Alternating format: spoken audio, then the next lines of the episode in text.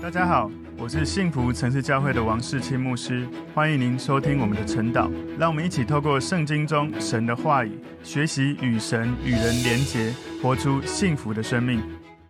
好，大家早安。我们今天早上晨祷的主题是闪的后代到亚伯兰。我们今天要默想的经文在创世记第十一章第十到第三十二节。我们先一起来祷告。主，我们谢谢你透过今天的经文，你帮助我们能够学习明白。你对我们的生命，每一个人都有美好的计划跟呼召。求主耶稣帮助我们，当我们更认识你，也知道你的呼召的时候，我们能够用信心跟顺服跟随你，能够活出你给我们生命的命定。感谢主，奉耶稣基督的名祷告，阿门。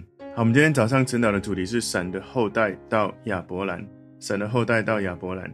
今天默想的经文在创世纪第十一章十到三十二节。闪的后代记在下面：洪水以后两年。闪一百岁生了亚法萨，闪生亚法萨之后又活了五百年，并且生儿养女。亚法萨活到三十五岁，生了撒拉。亚法萨生撒拉之后又活了四百零三年，并且生儿养女。撒拉活到三十岁，生了希伯。撒拉生希伯之后又活了四百零三年，并且生儿养女。希伯活到三十四岁，生了法勒。希伯生法勒之后又活了四百三十年。并且生儿养女，法勒活到三十岁，生了拉吾。法勒生拉吾之后，又活了两百零九年，并且生儿养女。拉吾活到三十二岁，生了西路。拉吾生西路之后，又活了两百零七年，并且生儿养女。西路活到三十岁，生了拿赫。西路生拿赫之后，又活了两百年，并且生儿养女。拿赫活到二十九岁，生了他拉。拿鹤生他拉之后，又活了一百一十九年，并且生儿养女。他拉活到七十岁，生了亚伯兰、拿鹤、哈兰。他拉的后代记在下面：他拉生亚伯兰、拿鹤、哈兰。哈兰生罗德。哈兰死在他的本地加勒底的乌尔，在他父亲他拉之先。亚伯兰、拿鹤各娶了妻。亚伯兰的妻子名叫撒莱，拿鹤的妻子名叫密迦。是哈兰的女儿，哈兰是密迦和易家的父亲。撒莱不生育，没有孩子。他拉带着他儿子亚伯兰和他孙子哈兰的儿子罗德，并他儿父亚伯兰的妻子撒莱，出了加勒底的乌尔，要往迦南地去。他们走到哈兰，就住在那里。他拉共活了两百零五岁，就死在哈兰。好，我们今天要一起来看晨祷的主题是闪的后代到亚伯兰。我们在圣经里面都知道有一个非常有名的人物，就是亚伯兰哦，亚伯拉罕，他本名叫亚伯兰，后来改名叫亚伯拉罕。我们今天要看这个经文的内容，我们把它归纳四个重点。第一个重点是从闪到亚伯兰的父亲他拉，从创世记十一章第十到第二十三节，这里面提到闪的后代记在下面哦，洪水以后两年。闪一百岁生的亚法萨，这个记载到二十三节讲到拿鹤哈，你会看到这个家谱很值得注意，因为这个家谱最后会成为弥赛亚的一部分哦。在路加福音第三章的家谱也有记载，所以从创世记第十一章第十节到二十三节，这里在讲有关闪的后代一路一直生下来到拿鹤。创世记十一章二十四节说拿鹤活到二十九岁，生了他拉。二十五节。拿鹤生他拉之后，又活了一百一十九年，并且生儿养女。你会发现哦，从闪的后代洪水之后，你看到闪一百岁生亚法萨，亚法萨又活了五百年，也就六百年。然后亚法萨三十五岁生沙拉之后，又活了四百零三年，就是四百多年。所以你看到从本来亚当开始九百多年，一直到这里，其实洪水之后，人类的寿命不断的往下越来越少，越来越递减。所以。你可以看到，在这里，拿鹤二十九岁的时候生他拉，生完之后又活了一百一十九岁哦，所以拿鹤就活到一百多岁而已。所以拿鹤呢，他生他拉，那拿鹤他是亚伯拉罕的祖父，然后他拉是亚伯拉罕的父亲哦，他的爸爸。所以神透过这一个家族，实现了从富人的后裔要生出救世主的应许。在创世记第三章第十五节说：“我要叫你和女人彼此为仇。”你的后裔和女人的后裔也彼此为仇，女人的后裔要伤你的头，你要伤她的脚跟。所以在创世记第三章十五节，这里面在讲的这一个经文，其实就从这一个家族，从亚当传承这个后裔下来，一直到这个家族下来，亚伯拉罕的后裔能够来实现这个弥赛亚的应许。今天第二个重点，加勒底乌尔的他拉族，加勒底乌尔的他拉族，创世记第十一章二十六节说，他拉活到七十岁，生了亚伯兰、拿鹤、哈兰。这里是我们在整本圣经第一次看到亚伯兰的名字出现哦，在创世记第十一章二十六节，亚伯兰他后来改名为亚伯拉罕，在整个圣经里面，他被提到三百一十二次哈，这个亚伯兰亚伯拉罕哈。他是旧约里面最有名的人物之一，也是历史上最有影响力的人物之一。创世纪整个书卷里面涵盖两千多年，有二十几代的人物在里面。这本书呢，创世纪用三分之一的篇幅来写一个人一生，就是亚伯兰。从创世纪里面，我们可以了解亚当到挪亚有十代，从闪到亚伯兰也有十代，所以是洪水把他们划分两个相等的时代。第二个时代里面，第十章只有记载从闪到法勒前面五代，巴别把他们划分成为两个相等的五代。所以你看到我刚刚有提到说，人类的寿命哦，不断的在递减。洪水之前跟洪水之后是有一个明显显著的变化。九百多岁到闪减到六百岁，然后闪以后减到四百多、两百多，最后一百多。这个人类寿命的减短哦，最有可能的原因是因为人类的罪恶。给人类带来许多的，不管是生理性或环境生态的改变，所以人的这种寿命短缩减少的原因，最大的可能是因为在人性当中那些罪恶越来越严重了，所以大家都为了自己的利益，包括现在你看到了世界各地这些环境污染的议题，导致其实人类生活的环境越来越加困难，天灾人祸也越来越严重。在创世第十一章二十七节说，他拉的后代记在下面。他拉生亚伯兰、拿鹤、哈兰，哈兰生罗德。你如果去看一些英文的版本，哈，特别是你看原文的话，它是从而且开始的这一节经文。呃，英文有一些版本它是写 and，these are births of Terah，就是而且呢，他拉的后代就记在以下这个内容。所以这一节呢，跟前面我们从创世记十一章第十到二十六节这些家谱是有密切相关的。因为呢，你从圣经的这个记录的焦点，从这里开始转到了亚伯兰、亚伯拉罕的家族，所以你会看到神从这些堕落犯罪的人类当中选召亚伯兰出来，有了一个新的开始。所以你从这一节二十七节看到他拉生亚伯兰、拿鹤、哈兰三个人年纪的排列次序哦，你看到经文上面写下来，应该不是按照年纪的大小。在创世第九章第十八节里面讲到说，出方舟挪亚的儿子就是闪、含、雅弗。事实上，这个闪、含、雅福也不是按照年龄大小的次序排列。这里他说，他拉生亚伯兰、拿鹤跟哈兰，他们年龄大小的次序哈排列应该是哈兰、拿鹤、亚伯兰。为什么亚伯兰排在最前面？是因为整个他拉的后代亚伯兰是主角，所以排在最前面。在创世记第十一章二十八节说，哈兰死在他的本地加勒底的乌尔，在他父亲他拉之先。所以从他拉生的亚伯兰，我们就知道亚伯兰他其实在圣经里面是一个非常特别的人物，独一无二，有被称为神的朋友这么的频繁哦。你可以去看到在新约雅各书二章二十三节说，这就应验经上所说，亚伯拉罕信神，这就算为他的义。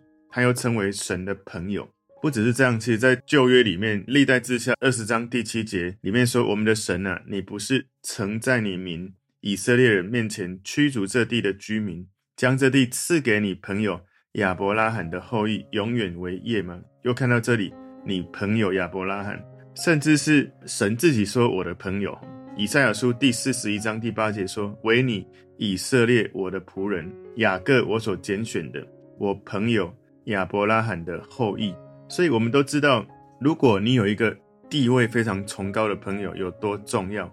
如果市长是你的朋友，你生活在这个城市里面，随时可以去跟你的市长，也就是你的好朋友，可以互动哦。别人会觉得哇，有什么事情，有什么需要哈，都可能会想要请你帮他跟市长讲一讲。如果你的朋友是总统，更是有很重要的一个影响力。亚伯兰他有一个地位最高的朋友，上帝。在圣经里面，各种不同的男人、女人，因为有不同的事情，他们出名了。亚伯兰他最出名的一个关键的词叫做信心。亚伯兰因为他的信心而是一个伟大的人物。如果你知道摩西呢，他最有名的事情就是他是圣经人物里面最伟大的一个立法者，他领受神的启示，写下了十诫。约书亚呢，他是一个伟大的将军，他传承了。从摩西接棒下来，把当时以色列人从旷野带入迦南地应许之地。大卫最有名的就是以色列最有名的大君王，以利亚最有名的就是成为一个大先知。我们大部分人都知道，我们在这些事情上面，我们不可能像这些圣经人物如此的有名声在这些事情。不过呢，我们可以成为一个有信心跟随神的人，我们也都可以成为神的朋友。如果你在思考亚伯拉罕的信心，在圣经里面被称为信心之父，我们不需要觉得说，诶，我们跟亚伯拉罕的信心相较，我们相差太大。我们觉得我们真的可以有信心吗？当然不需要这样想。你知道，你跟亚伯兰有一个共同点，就是我们都拥有同一位神。所以，如果你信了耶稣，上帝赐给亚伯兰的祝福，其实都一样传承到你跟我的生命里面。事实上，我们常以为说我们是没有信心。但是理论上，你的生活中每一天，你几乎都在用信心生活。包括你今天起床，你看今天的天气预报，他说今天天气很热，所以你就因为看预报，所以你穿比较少的衣服。你看今天很冷，就穿的比较多的衣服。你今天出门的时候去坐电梯，你怎么知道电梯今天你进去是会安全的运作？这也是要靠信心的。所以你电梯到了地下室，开车出去，你开车走过每一个红绿灯，也都要靠信心，因为有一些人不是真的守交通规则。你怎么知道绿灯你往前走的时候会不会有人闯红灯而撞到你？所以这些都是需要信心的。你去买棒球赛或是篮球赛的预购的票，你怎么知道那一天一定会比赛？你想要看到的那个球员一定会出现呢？只能靠信心。特别是你去坐飞机的时候，你怎么知道今天？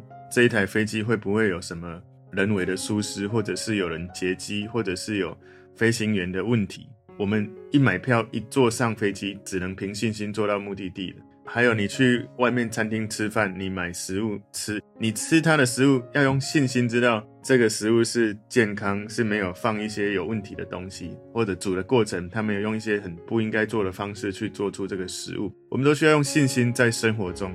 所以事实上，我们不管。我们说我们有没有信心？其实每一天我们早就已经在操练信心，而这种被迫的信心跟主动的信心是不一样的。当你认识神的时候，你说我愿意相信耶稣，我选择相信耶稣。好像我在上礼拜我们在主日所讲的，选择活出幸福。你是不是愿意选择接受耶稣基督成为你生命的主人？而且你持续的选择圣经真理的教导，以至于你跟神更多的交流，你就从神。建立你生命中更大的信心。我们今天要来看第三个重点是亚伯兰的家人和他兄弟拿鹤。亚伯兰的家人和他兄弟拿鹤。创世记第十一章二十九节，亚伯兰拿鹤各娶了妻。亚伯兰的妻子名叫撒莱，拿鹤的妻子名叫密迦，是哈兰的女儿。哈兰是密迦和易家的父亲。所以在这一节经文里面，亚伯兰跟拿鹤他们都娶了妻子。亚伯兰的妻子是撒莱，撒莱她的意思原意是争闹，也有一个意思是公主，她不生育吼，不能够生孩子。密迦她的原来的意思是王后，易家原来的意思是观看者，就是警醒。创世记第十一章三十节这里说，撒莱不生育，没有孩子。亚伯兰他的妻子叫做撒莱，他没有孩子。亚伯兰这个名字很特别，就是父亲，所以。以亚伯兰来说，解释自己没有孩子，其实是很尴尬的一件事。我的名字叫父亲，可是我没有孩子，这就是我觉得有趣的地方。神拣选人哦，有时候他给你一些呼召，你一定要记得，不是靠你自己能够成就，一定是你跟神合作。你对神不只要认识，要相信，而且要顺服。很多时候，神迹就是发生在你觉得不可能的时候，那个才叫神迹。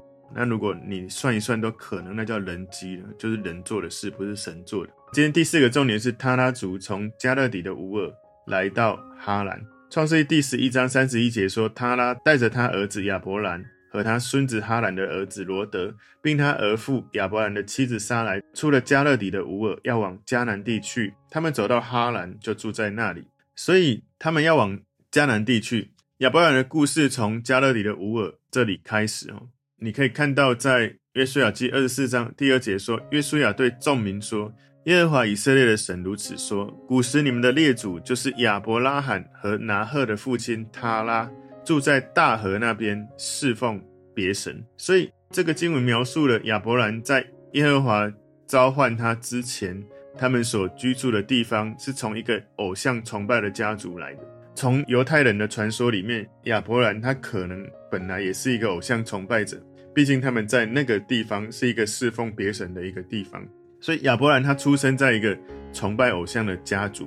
事实上，你跟我也都是类似的。我们应该大部分人都是从民间信仰里面，不是基督信仰里面开始。我也是到了二十三岁才认识耶稣，信了耶稣。后来呢，这里从亚伯兰他不断的传承下来到雅各这里哈，雅各他回到他的哥哥那里，其实他们还在拜偶像。创世记十一章三十一节说，他们走到哈兰，就住在那里。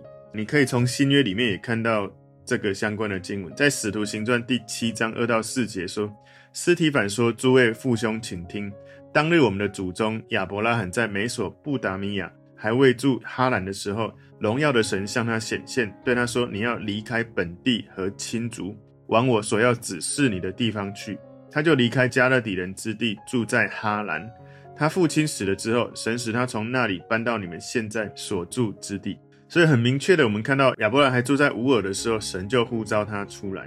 创世记在第十二章一到三节说：耶和华对亚伯兰说：“你要离开本地本族父家，往我所要指示你的地去。我必叫你成为大国，我必赐福给你，叫你的名为大。你也要叫别人得福。为你祝福的，我必赐福与他；那咒诅你的，我必咒诅他。”地上的万族都要因你得福，所以亚伯兰还住在乌尔的时候，神就呼召他出来。当时亚伯兰被神呼召的时候，有可能他其实并没有完全的顺服，只有一半的顺服。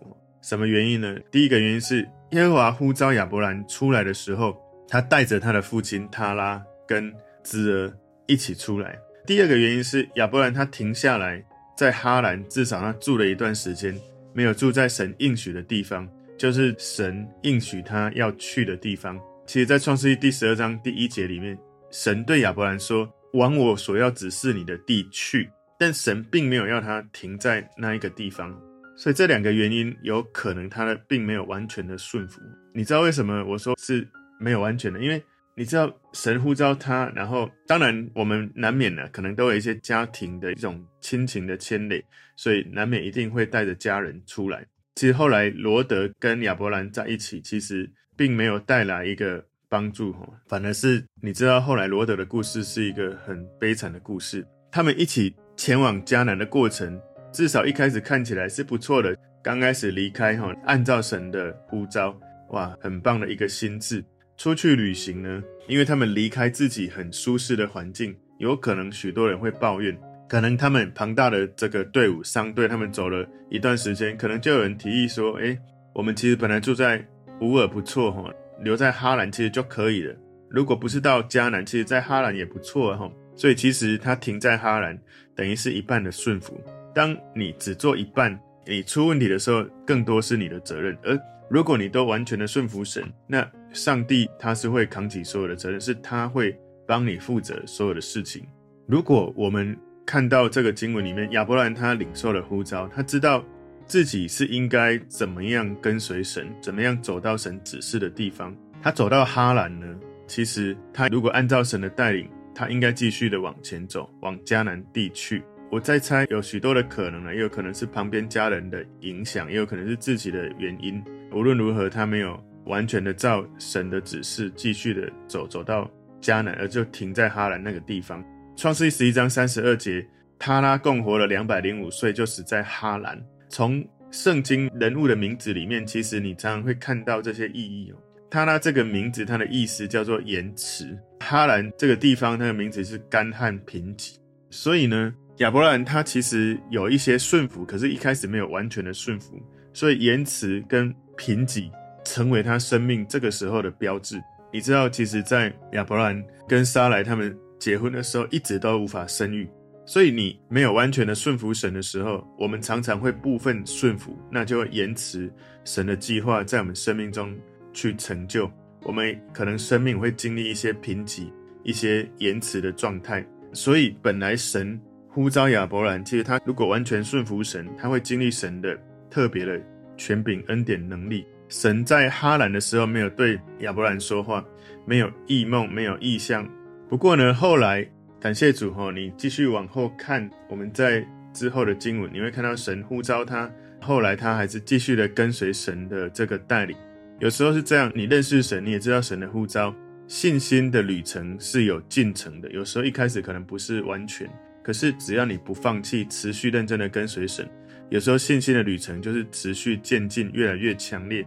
我自己也是一样，我想很多人都一样，我们可能很难一信主，马上信心就大得不得了。可是总是不能，你越信主越没信心。我们越信主，越从神领受从他而来的信心。所以，我们今天的主题“闪的后代到亚伯兰”，我们看到今天有四个重点。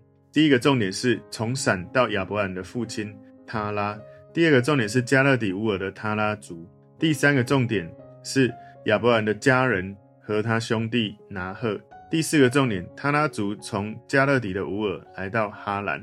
亚伯兰他的这个名字很特别哦，是一个父亲，他是信心的父亲。我们知道神呼召亚伯兰，其实他也不是一开始就完全做得非常好。不过呢，他后来越来越大的信心到一种程度，连他好不容易一百岁生下来的儿子，神要他献上给神，他就献上。从神的带领，我们求主帮助我们。当神呼召亚伯兰离开乌尔的时候，他离开了。不过呢，是不是完全的顺服？好像有一个问号，求神也帮助我们。神呼召我们做某些事，我们不要部分顺服，以至于变成延迟神的计划，或者我们的生命产生了一种不生不育、没有丰盛生产力的状态。我们一起来祷告，求神帮助我们，从神知道呼召，也能够完全的顺服，用信心跟随。主，我们谢谢你，透过今天的经文，帮助我们学习。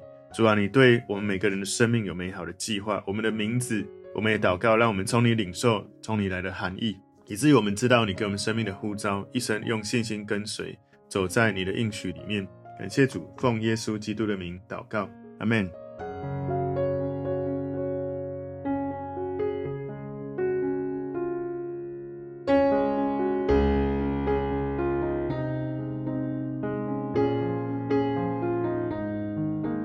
友们，如果这个信息对您有帮助，请您在影片下方按赞、留言，并分享给您的朋友，分享在您的 IG、Facebook、Line 或者其他的社群媒体上面，来祝福您的朋友。当然，也别忘了订阅我们的频道和开启小铃铛，这样您就可以收到我们最新的影片通知哦。